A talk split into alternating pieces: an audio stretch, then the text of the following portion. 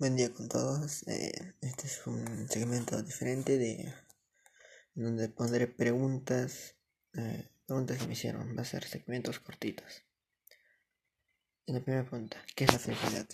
Es un, para mí, la felicidad es un sentimiento, eh, un sentimiento, un, algo satisfecho por gozar algo o algo que conseguiste o deseas o estás disfrutando en ese momento. Segunda pregunta. ¿Qué piensas acerca de la felicidad? ¿Cómo uno llega a ser feliz?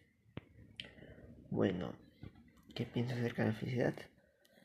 Que eh, todos debemos ser felices, pero para conseguir la felicidad, creo que debemos, depende de nosotros, de nuestro esmero, porque no todos tenemos los mismos deseos, los mismos gustos o cosas que nos hagan reír, no, nos hagan hacer reír todo lo mismo.